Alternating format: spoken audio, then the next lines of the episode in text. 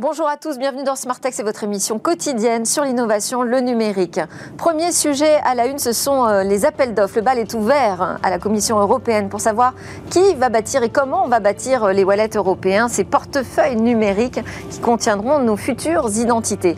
Je vous propose donc en ouverture de découvrir une de ces approches dites auto-souveraines. On verra de quoi il en retourne. Et puis débat au sommet dans Smart Tech aujourd'hui sur la question de l'IA et des émotions. L'intelligence artificielle sera-t-elle capable un jour d'être doué d'émotions Est-ce juste de la science-fiction euh, Joue-t-on à se faire peur Ou alors y a-t-il des travaux en cours tout à fait euh, sérieux dans le sujet, dans ce sujet, dans ce domaine? On en parle avec euh, deux experts. J'aurai la professeure, chercheuse Laurence Devillers et déjà en plateau avec moi l'entrepreneur pionnier de la robotique humanoïde Bruno Maisonnier. Et puis deuxième partie de Smart Tech, on s'intéressera là aux crypto-monnaies, à toute l'actualité autour des cryptos et on terminera avec notre nouvelle chronique Où va le web? Mais tout de suite, donc on parle de cette identité numérique demain auto-souveraine. C'est l'interview dans Smart Tech.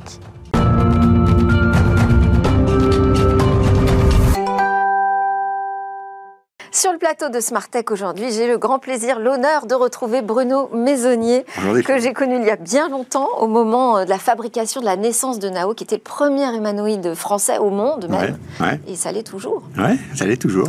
Bienvenue Bruno Maisonnier, donc fondateur et PDG de la société Another Brains, votre nouvelle entreprise. On débattra ensemble, mais surtout vous débattrez avec Laurence Devillers, professeur en IA à l'université Sorbonne Université, euh, chercheur au CNRS, de cette capacité ou non future des IA euh, à être douée d'émotions. Mais d'abord, je propose qu'on adresse un autre sujet avec euh, Hervé Bonazzi. On va parler de notre future identité numérique au niveau européen. Bonjour Hervé. Bonjour Delphine. Vous êtes le président directeur euh, général d'Archipel. Vous êtes déjà venu sur ce plateau pour nous parler de cette approche différente que l'on peut apporter demain dans euh, le domaine de l'identité numérique.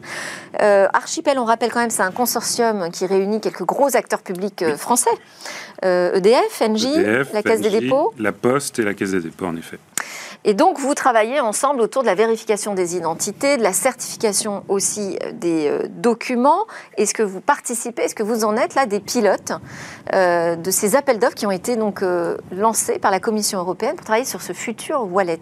Oui, alors la Commission européenne n'a pas encore donné son verdict. Ce sera probablement plutôt en octobre-novembre. Mais en effet, on a répondu en consortium avec la France. On a soutenu la mission française sur l'identité numérique qui répond en consortium avec l'Allemagne et 15 autres pays, qui répond à cet appel d'offres pour déployer des pilotes à grande échelle euh, pour déployer ce wallet d'identité numérique. Mais c'est quoi le problème avec le wallet? Parce que finalement, on a euh, déjà plein de solutions technologiques autour de l'identité numérique. Je vais prendre quelques exemples. On a la carte biométrique, ça y est, on, sait faire. Euh, on a des applications aujourd'hui déjà dans nos smartphones qui sont déjà appelées des wallets. Euh, on a France Connect pour euh, se connecter euh, de manière fiable, sécurisée sur les grands sites publics.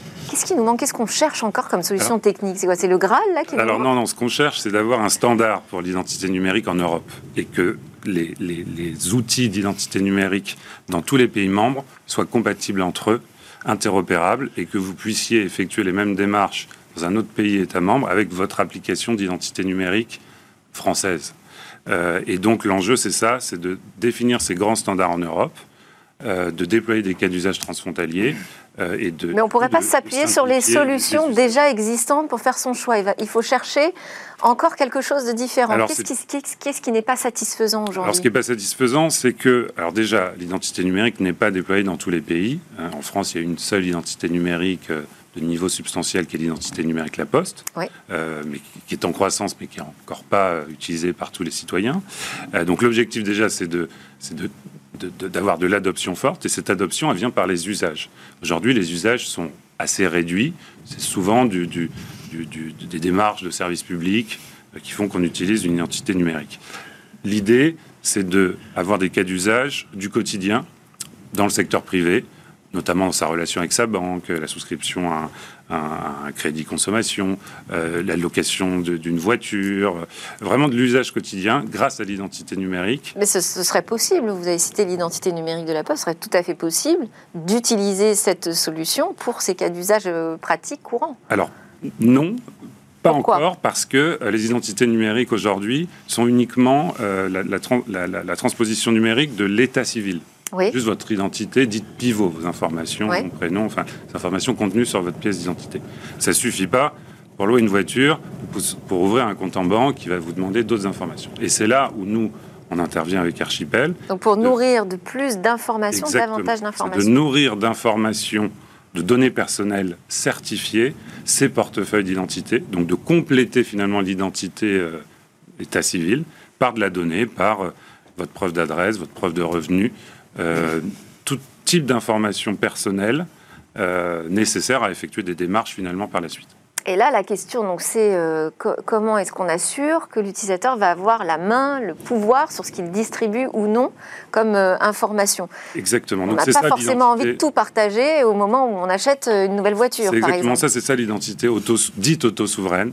Qu'on reprend le contrôle total de ces données. Donc, c'est issu des, concepts du Web 3. Hein. Le Web 3 c'est pas seulement les crypto-monnaies, c'est pas seulement les NFT ou le métavers. C'est aussi l'identité numérique. C'est ce concept de reprendre possession totale des données euh, et rendre transparent Est-ce que ça, c'est pas une promesse qu'on nous fait à chaque fois euh, de ce contrôle de l'identité par les utilisateurs et puis ça se termine par plutôt l'inverse finalement?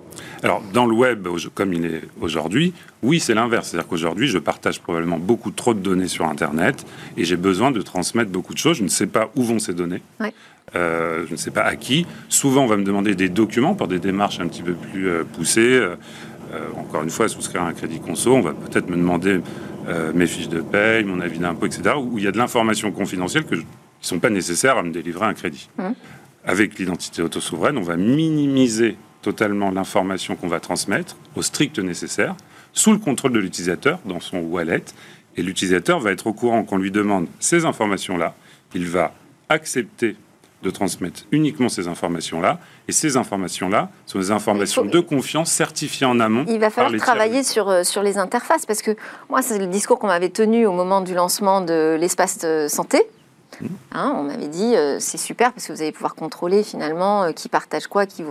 Euh, je contrôle pas du tout. Enfin, ou alors, j'ai pas encore tout bien exploré dans, dans les paramètres. Hein parce que c'est pas encore euh, sur des concepts de. Vous travaillez notamment sur ce sujet, par exemple, sur les espaces santé, enfin tous ces, toutes ces grandes plateformes euh, numériques euh, de services publics. Pour l'instant, non, on travaille toujours pas, on travaille pas sur les sujets de santé pour l'instant. On travaille sur des sujets surtout de, liés à la, finance et aux usages de, services publics et de services privés type démarche, démarche des, des citoyens. La santé est un enjeu aussi euh, mm. pour la protection des données.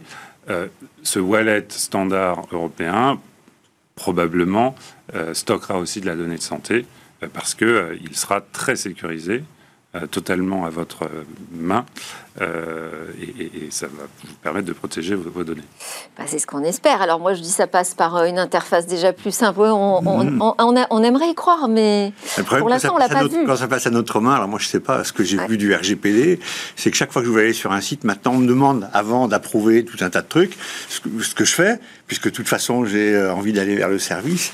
Donc en fait j'approuve tout un tas de données, donc c'est à ma main, mais dans la pratique j'ai pas le choix quoi. C'est pas très facile. Je trouve que c'est pas très facile, non, effectivement. Pas facile, ouais. On nous laisse finalement pas véritablement un choix. Euh... Si, on nous laisse le choix, mais.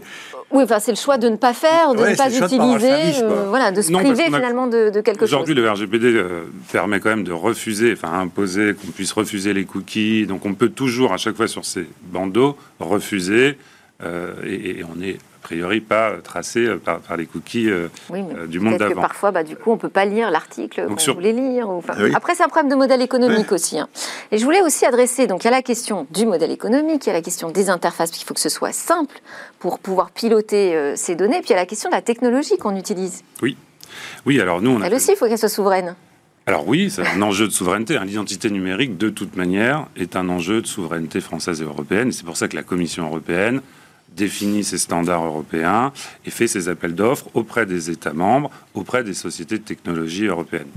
Euh, donc ça, c'est quand même très important. Et donc, euh, l'idée pour nous, c'est de... On, s'est formé en consortium d'acteurs industriels français, euh, avec les grands industriels comme Thales, comme DocaPost. Donc on fait partie de, ces acteurs qui vont Parce que Archipel, c'est pas une entreprise public, c'est pas une organisation non, c'est une, réunion en fait. C'est une joint venture commerciale euh, entre la Caisse des dépôts, la Poste et des FNJ.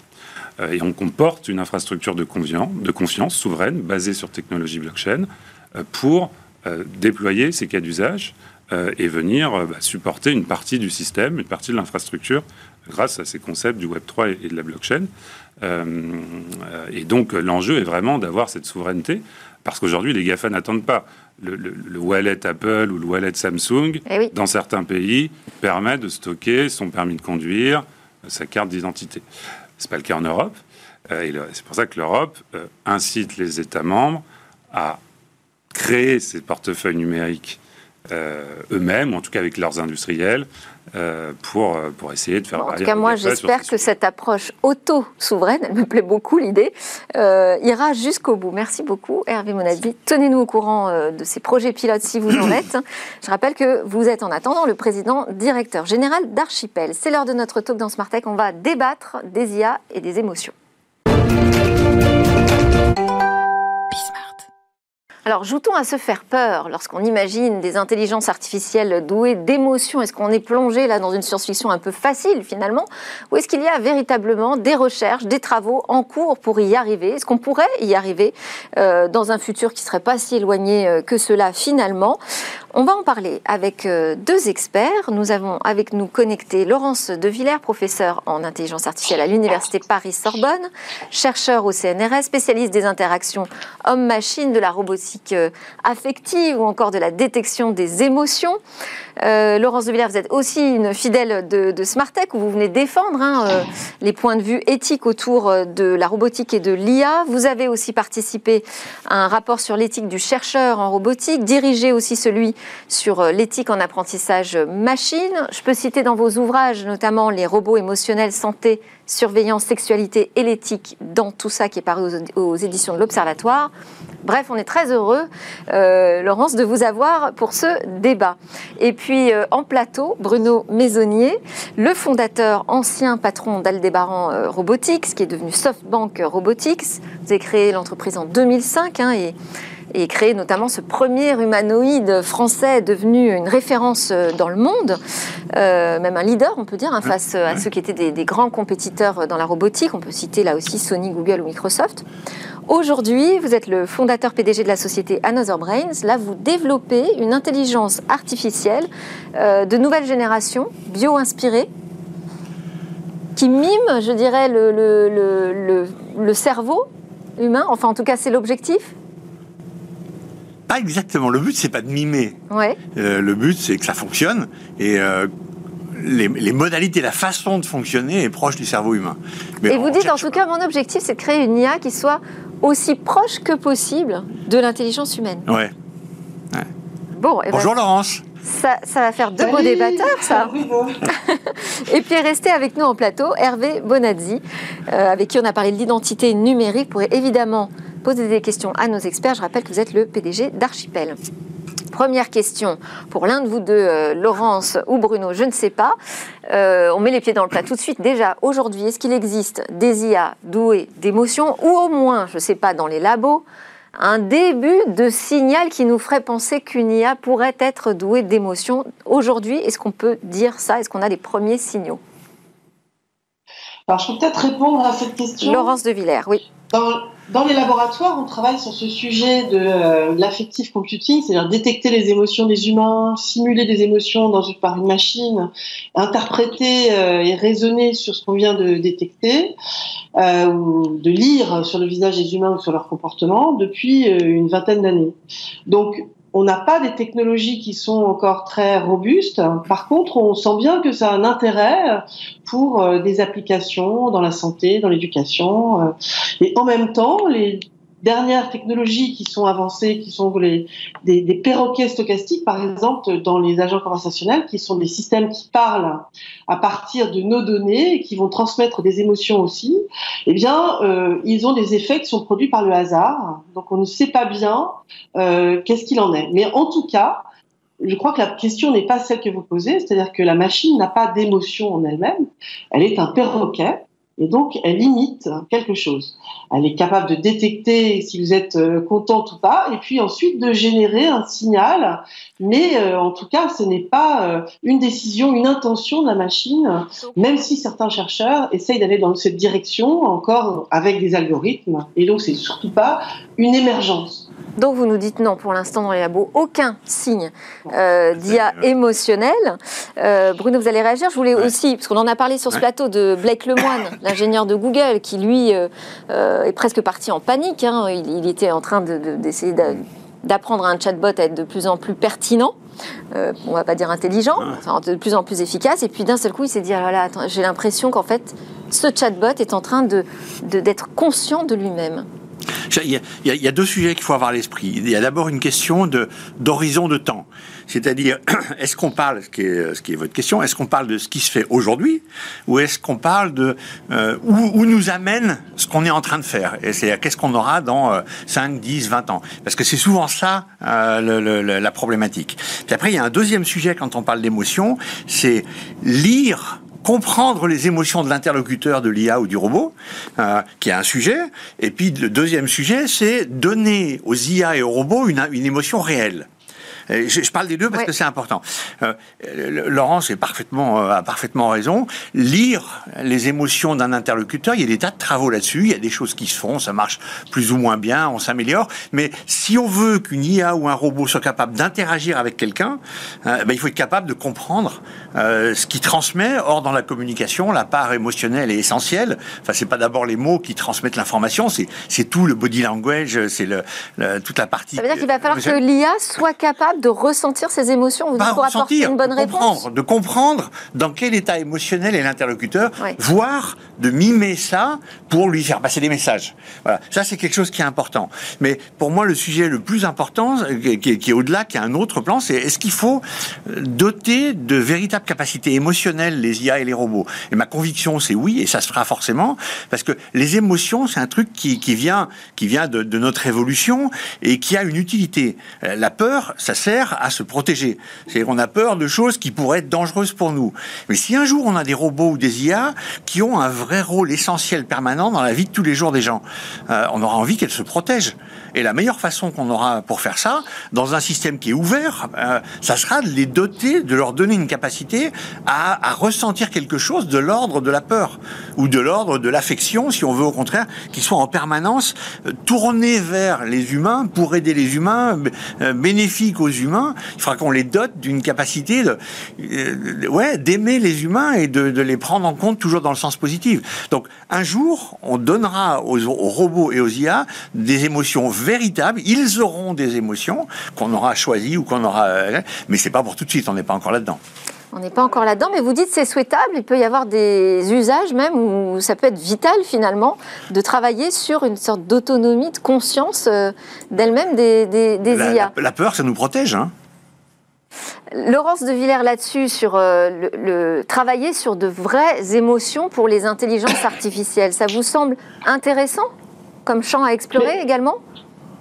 je, voudrais revenir sur ce terme de vrai. en quoi c'est vrai? Parce que la machine n'a pas d'intériorité, elle n'a pas de, conscience, elle n'a pas de.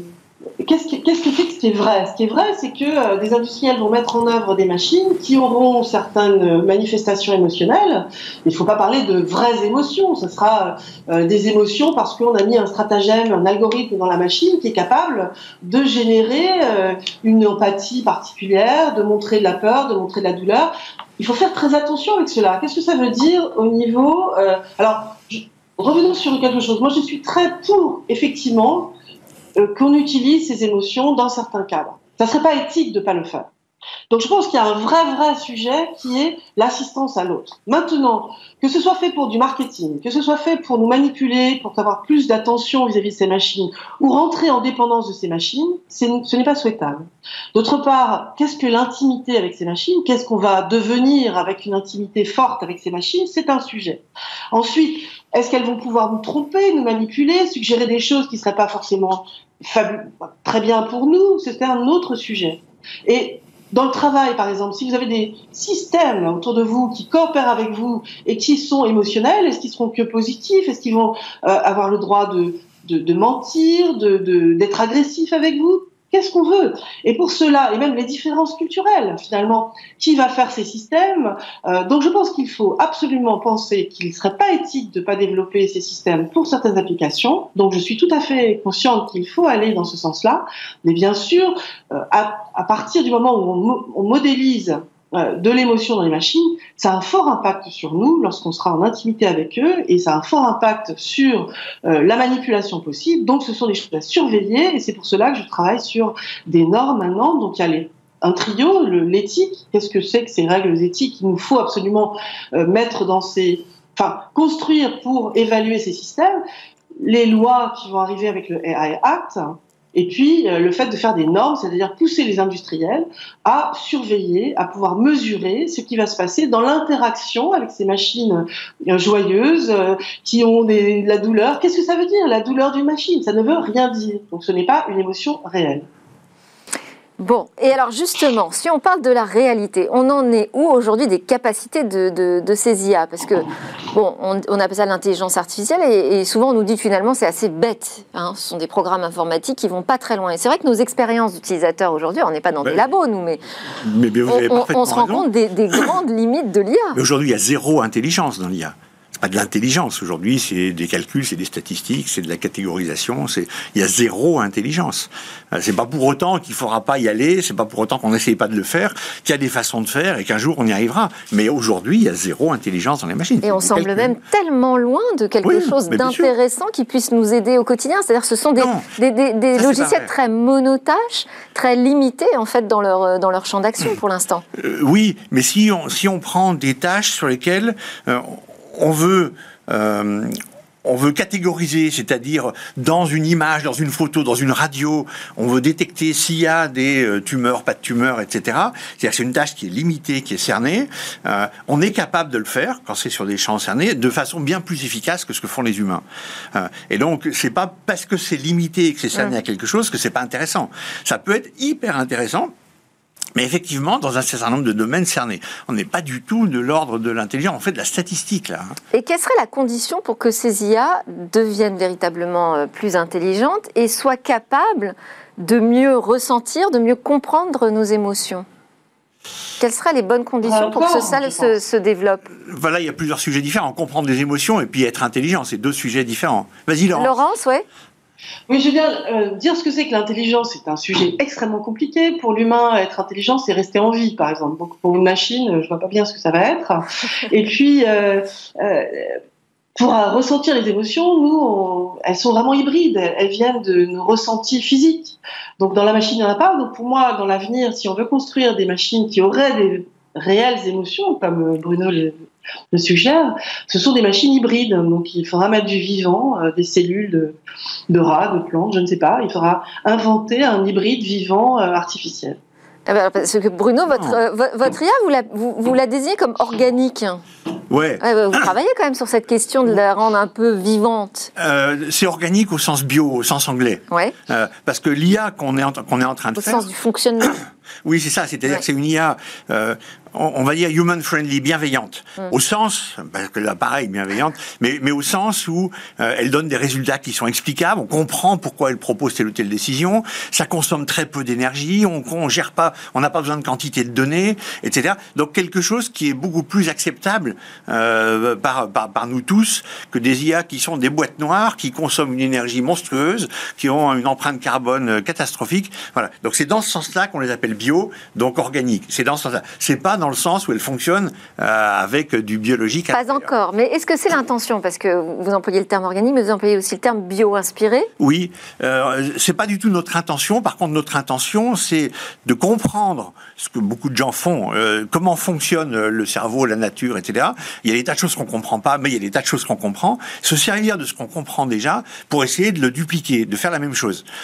moi, je suis fasciné, par exemple, par les insectes sociaux. Je lis pas plein de bouquins sur les comportements des abeilles eh ben, on, voit des, êtres qui sont individuellement euh, assez primitifs, assez primaires, pas, pas vraiment intelligents, et, qui collectivement arrivent à résoudre des problèmes euh, qui demandent des fonctions cognitives supérieures. Ben, comment on passe de l'un à l'autre Chez les humains, c'est peut-être un peu pareil d'ailleurs. Oui, mais bien sûr. Voilà. Mais c'est pareil au niveau des humains, mais c'est pareil au niveau de ce qu'il y a dans le cerveau. Et donc la question, c'est comment extrapoler à partir de ce qu'on trouve dans la nature des choses qu'on pourrait appliquer pour faire des intelligences réelles, au sens où elles sont capables de décider sur des situations qu'elles n'ont jamais vues avant. Voilà, c'est ça l'objectif. Laurence Villa, vous vouliez réagir. Oui. Et moi, j'avais aussi une question pour vous, peut-être pour enchaîner. Euh, comment, comment euh, vous qualifieriez la, qualité aujourd'hui des IA dans leur capacité à singer déjà euh, des émotions et à interpréter les nôtres? On en est où? À quel niveau sont-elles, ces IA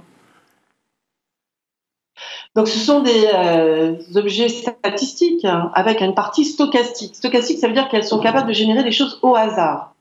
Donc c'est à la fois euh, des régularités, donc on va trouver dans le langage, dans les comportements humains, et puis en même temps, à partir de ces données qu'elle récupère auprès des humains, c'est l'apprentissage machine, à partir de réseaux de neurones qui n'ont rien à voir avec euh, les cellules de mon cerveau, euh, elles vont être capables, et des, assez simples, elles sont capables de générer des comportements. Mais il n'y a rien d'émotionnel réellement, il n'y a rien de ressenti, si vous voulez. Donc je crois qu'il a grande euh, erreur qu'on fait actuellement, c'est de parler de simuler le cerveau. Or, un être humain, c'est pas un cerveau, c'est d'abord un corps, d'ailleurs, qui reçoit le cerveau. Notre cerveau, il est dans notre corps, et donc c'est cette toute interaction très riche qui existe euh, entre le corps et, le cerveau, qui est pour l'instant non comprise et qui n'est pas du tout euh, facile d'imaginer. Euh, reproduire sur une machine. On en est extrêmement loin. Et comme je disais, il faudrait au moins qu'il y ait euh, des viscères, des choses qui réagissent. Alors, est-ce que c'est de l'ordre du quantique? Il y a des tas de possibilités qui sont avancées. Il y a des gens qui font des recherches partout sur effectivement la bio, euh, le biomimétisme à différents degrés. Mais on est à des années-lumière de comprendre ce que c'est, parce qu'on ne comprend déjà pas le substrat de la pensée, les émotions. On a du mal à, comprendre aussi biologiquement quelle cette machine chimique qui se passe. Hein, c'est des signaux chimiques et physiques qui sont extrêmement compliqués. Euh, on, avance, mais plus on avance, plus on découvre aussi des choses qui sont euh, d'une complexité importante. Et, pour moi, on en est très très loin. Et est-ce qu'on y arrivera un jour? J'enchaîne avec une autre question, vous voulez réagir là-dessus euh, Allez-y avec une autre question, je ferai une synthèse globale. ok. Il y a aussi ce, cette dualité, je dirais, chez les humains. C'est-à-dire qu'à la fois, on s'inquiète, on s'angoisse énormément de l'arrivée d'IA super intelligente, euh, dotée d'émotions, de conscience d'elle-même et tout ça qui pourrait donc peut-être prendre le dessus sur nous finalement. Et d'un autre côté, ce qui nous fait le plus rêver, ce sont justement les robots humanoïdes. Il y a qu'à voir l'expérimentation, euh, enfin l'expérimentation, la démonstration pardon au CES cette année. Euh, ça a été l'attraction l'humanoïde Ameca première démonstration, ça a été l'attraction, ils s'attendaient pas à un tel succès. Ça nous fait rêver, on en a envie en fait. Oui, mais c'est vrai, c'est vrai, mais le, premier pan sur le, fait de faire peur, c'est quelque chose qui, a déjà été analysé des centaines de fois par les historiens, parce que tout au long de l'histoire de l'humanité, on a passé notre temps à inventer des nouvelles technologies qui ont toutes euh, eu des conséquences positives et des conséquences négatives. C'est bêtement, on regarde le feu, on regarde l'électricité, on regarde la vapeur, on regarde tout a eu des conséquences positives et des conséquences négatives. Et ce que l'humanité sait super bien faire, c'est tirer les leçons euh, des problèmes, euh, des gens qui ont utilisé à dessein de façon négative, etc., ou des problèmes qui sont arrivés par hasard, et puis de créer les boucles de feedback, créer les, les, contraintes, les régulations, etc., pour essayer d'en tirer surtout du positif. Donc l'humanité sait très bien faire ça. Mais, mais la réaction psychologique normale quand arrive une nouvelle technologie, c'est la peur. Hein, on a tous en tête, ou plus ou moins, les, images. La peur, mais aussi l'admiration. Ouais, mais les images de la locomotive, les frères, le film des Frères Lumière, où il y a une premier cinéma, où on voit une locomotive qui arrive vers la salle, et la salle en panique de voyant arriver la locomotive. et, il y a eu des tas de trucs. Il y a Le Verrier, qui est un un grand scientifique français du 19e siècle qui a calculé que si on, on, rentre dans un tunnel avec un train, à l'époque des trains, c'était le début des trains, si on rentre dans un tunnel avec un train, la surpression va écraser la cage thoracique de l'homme. Donc il y a tout un tas de gens sérieux, etc., qui regardent, on est dans la peur, et, jusqu'à ce qu'on arrive à dominer, à maîtriser, à avoir exploré différents trucs. Et là, on met les contraintes, on met les réglementations qui font qu'on en tire plutôt du positif. Mais c'est normal, ça arrive tout le temps. Bon, c'est normal. Avec l'IA, avec la robotique, il y aura des problèmes, il y aura du positif, et on mettra les réglementations et les règles qui vont bien, et on en tirera surtout du positif. Mais moi, je, vous prends un peu à contre-pied tous les deux là-dessus, parce que je vois quand même que c'est très désirable, ces, euh, ces robots humanoïdes qui singent nos expressions, qui ont l'air si humains. C'est aussi quelque chose de désirable quand on voit euh, euh, l'attention qui est portée par le public hein, à ces expérimentations. On peut parler aussi de Erika, la première présentatrice qui a obtenu un rôle au, au cinéma. Donc, si c'est désirable, ça veut dire qu'il va y avoir un, business qui va euh, naître autour de ça aussi. Laurence de Villers, sur euh, euh, ces, recherches aussi qui sont faites du côté de l'entreprise, hein, parce qu'on voit bien les débouchés de ces robots émotionnels. Je pense que ça intéresse énormément le monde économique, puisqu'on on se rend compte du fort pouvoir de manipulation de ces, machines émotionnelles. Comme vous dites, il y a un désir toute façon, fondamentalement, l'être humain euh, veut se prendre pour Dieu. Là, quelque part, il veut créer des, êtres à son image. Euh, il y a déjà quelque, il y a quelque chose derrière d'incroyablement euh, proche des mythes fondateurs de, l'humain qui va chercher à reproduire toujours quelque, une, forme humaine qui lui ressemble c'est assez étrange. Pourquoi d'ailleurs le monde masculin s'intéresse énormément à ça, plus que le monde féminin? On pourrait se poser la question. Euh, ah, ça, je sais pas. Je pense qu'on en est extrêmement loin. Est-ce que c'est souhaitable? Euh, Pas sûr, parce que euh, d'abord, s'il va y avoir une énorme dépense d'énergie autour de tous ces systèmes, Hein, le plaisir et le désir qu'il y a derrière, c'est du marketing aussi, euh, que font beaucoup euh, les industriels autour de ces systèmes qui n'existent pas. Et euh, je pense qu'on ne fera pas une machine intelligente si elle n'a pas physiquement, qui nous ressemble en tout cas, si elle n'a pas physiquement aussi une, une, façon de ressentir. Et ça, on ne l'a pas si on n'a pas de vivant. Merci beaucoup à tous les deux. En tout cas, s'il euh, y a du business derrière, euh, ça, pourrait accélérer quand même euh, la cadence dans, ce domaine. Merci beaucoup Laurence de Villard d'avoir été connectée avec nous. Laurence de Villard du CNRS et Bruno Maisonnier d'Another Brain. Je vous libère tous les deux, mais je vais garder Hervé Bonazzi. Il n'a pas eu le temps de réagir, désolé. mais justement, je vous garde dans l'émission, comme ça on continue ensemble. Juste après la pause, c'est le rendez-vous des cryptos.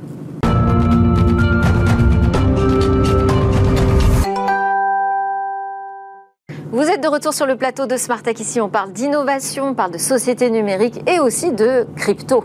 C'est le rendez-vous où on va vous euh, analyser, vous expliquer un peu quelles sont euh, ces grandes actualités du monde de la crypto avec Claire Balva qui nous a rejoint en plateau. Bonjour. Bonjour. Vous êtes cofondatrice de Blockchain Partner et directrice de Blockchain et Crypto chez KPMG France. Et restez avec moi également en plateau Hervé Bonazzi, le PDG d'Archipel.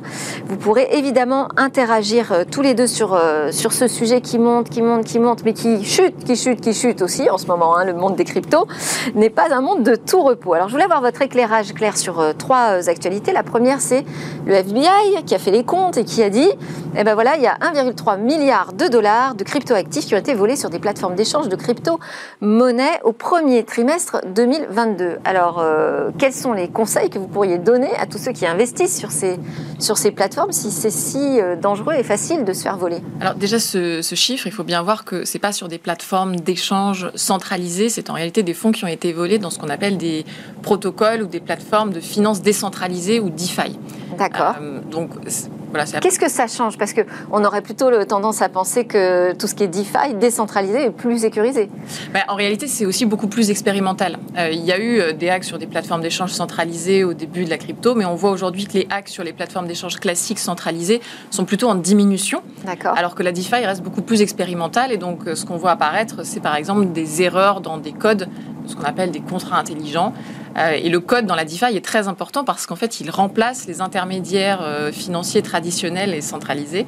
Et donc, quand il y a une erreur dans ce code, effectivement, ça peut laisser euh, le chemin pour des hackers pour venir dérober beaucoup de fonds. Comme une faille informatique dans, dans un logiciel. Exactement. Donc, mon conseil, c'est de n'utiliser ce type d'application que si vous êtes un peu acculturé et que vous êtes capable d'aller faire votre due diligence personnelle, si vous êtes capable d'aller vous renseigner un peu en détail sur ce que vous utilisez.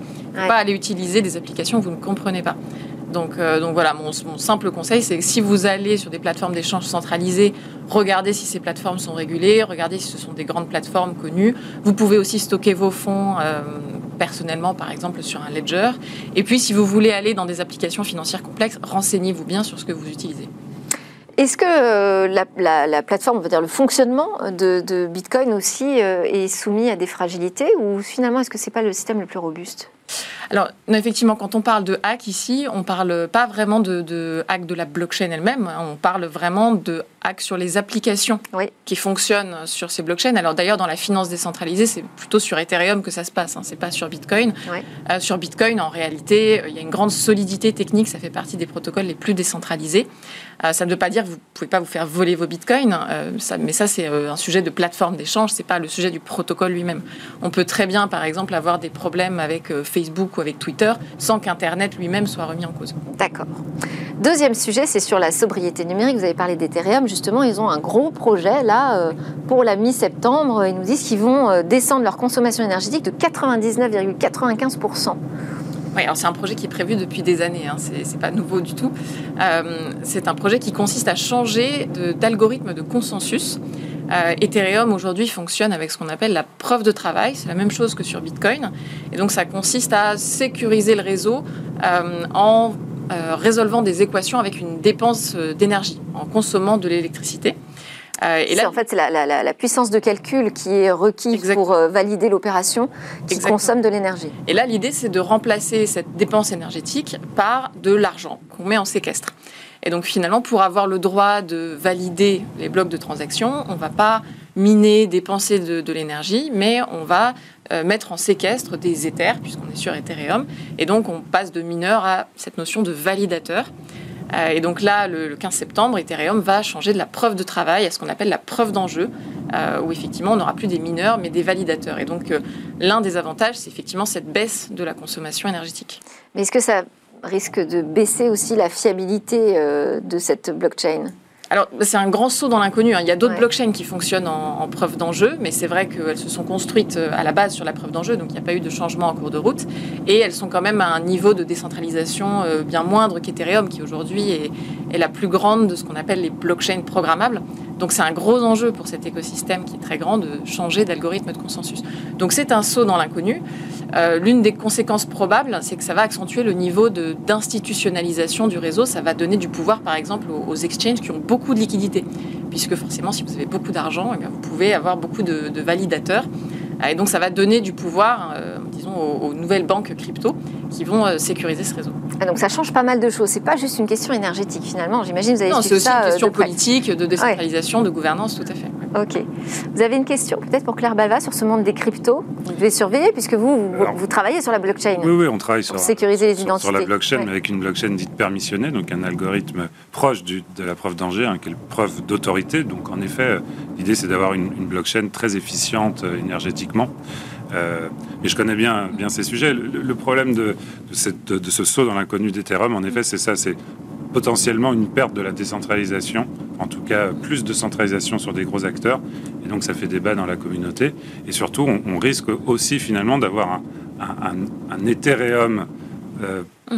proof of work qui va persister.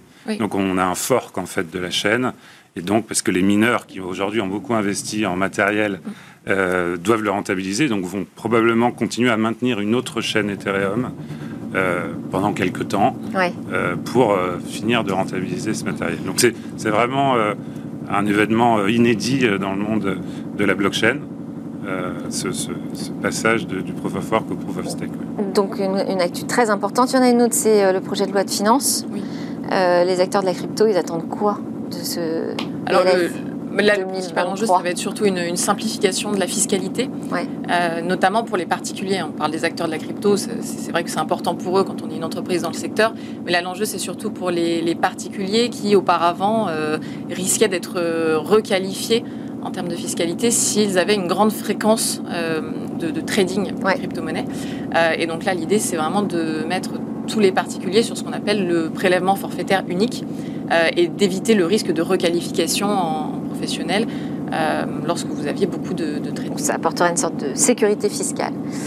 Merci beaucoup. Claire Balva, cofondatrice de Blockchain Partner, directrice de blockchain et crypto chez KPMG France. Vous restez avec nous également. Merci Hervé Bonazzi. À te suivre, c'est Où va le web? Où va le web Donc notre clin d'œil quotidien à ces futurs possibles euh, d'Internet, à ce Web 3, qu'est-ce qui s'y passe comme type d'innovation? Eh bien, Eva Bensadi va nous parler aujourd'hui de l'arrivée du premier distributeur de billets dans le métavers. Si vous manquez de crypto-monnaie dans le métavers, pas d'inquiétude. Decentraland vient de lancer le premier ATM métavers, une sorte de distributeur automatique virtuel d'argent.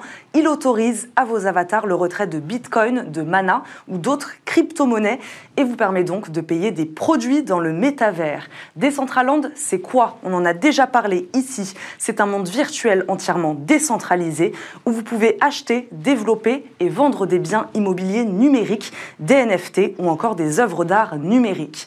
Alors, comment ça marche? Eh bien, comme un distributeur automatique de billets dans la vie réelle.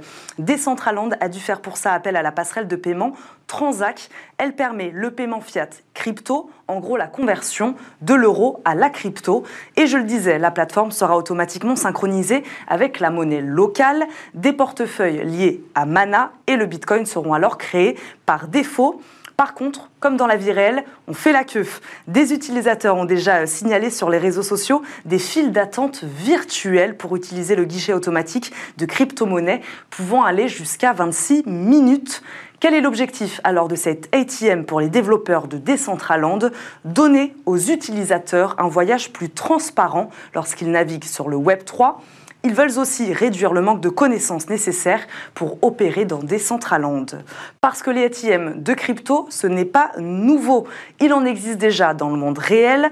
37 293 distributeurs automatiques de Bitcoin dans le monde, selon Crypto ATM Radar, avec la quasi-totalité aux États-Unis, 32 807 ATM sur l'ensemble du territoire. Les grandes banques mondiales veulent aussi évidemment leur part du gâteau et investissent davantage, de plus en plus dans le métavers. Le géant bancaire HSBC et la plateforme de jeux virtuels The Sandbox ont annoncé un partenariat. JP Morgan a lancé le premier salon Metaverse à Decentraland au début 2022. Alors, le métavers s'imposera-t-il comme l'accès privilégié pour les crypto-monnaies?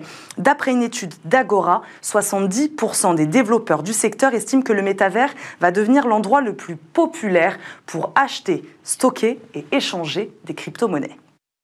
Ah bah alors ça, Claire est-ce que vous êtes d'accord? Est-ce que ça va devenir le métavers l'endroit le plus populaire pour les crypto-monnaies? Alors moi, je trouve que les, prédictions s'emballent un peu le rôle du métavers. Mais ce que, ce que je trouve intéressant, parce que finalement, on avait déjà des métavers avant, hein, on avait des Second Life, on avait des jeux vidéo assez immersifs. Euh, en réalité, la seule nouveauté dans ces métavers, c'est la crypto-monnaie. C'est la capacité de, posséder euh, des actifs, de posséder de la monnaie soi-même, de posséder des terrains virtuels. Euh, et donc, c'est parce qu'il y a la crypto qu'aujourd'hui, on reparle beaucoup de métavers. Euh, et donc, euh, moi, je me méfie de toutes ces prédictions sur le métavers que je trouve très enthousiastes. Euh, mais je trouve qu'il y a une, sorte de hype aujourd'hui qui ne correspond pas tellement à la réalité de ce qu'on voit, notamment en termes de nombre de connexions et de nombre de personnes qui sont aujourd'hui dans les métavers, qui est quand même assez faible. Merci beaucoup, chers invités, pour votre présence. Merci Claire Balva de KPMG France et Hervé Bonadi d'Archipel. C'était Smart Tech. Merci à tous de nous suivre. Demain, ça continue avec de nouvelles discussions, réflexions sur la tech et l'innovation.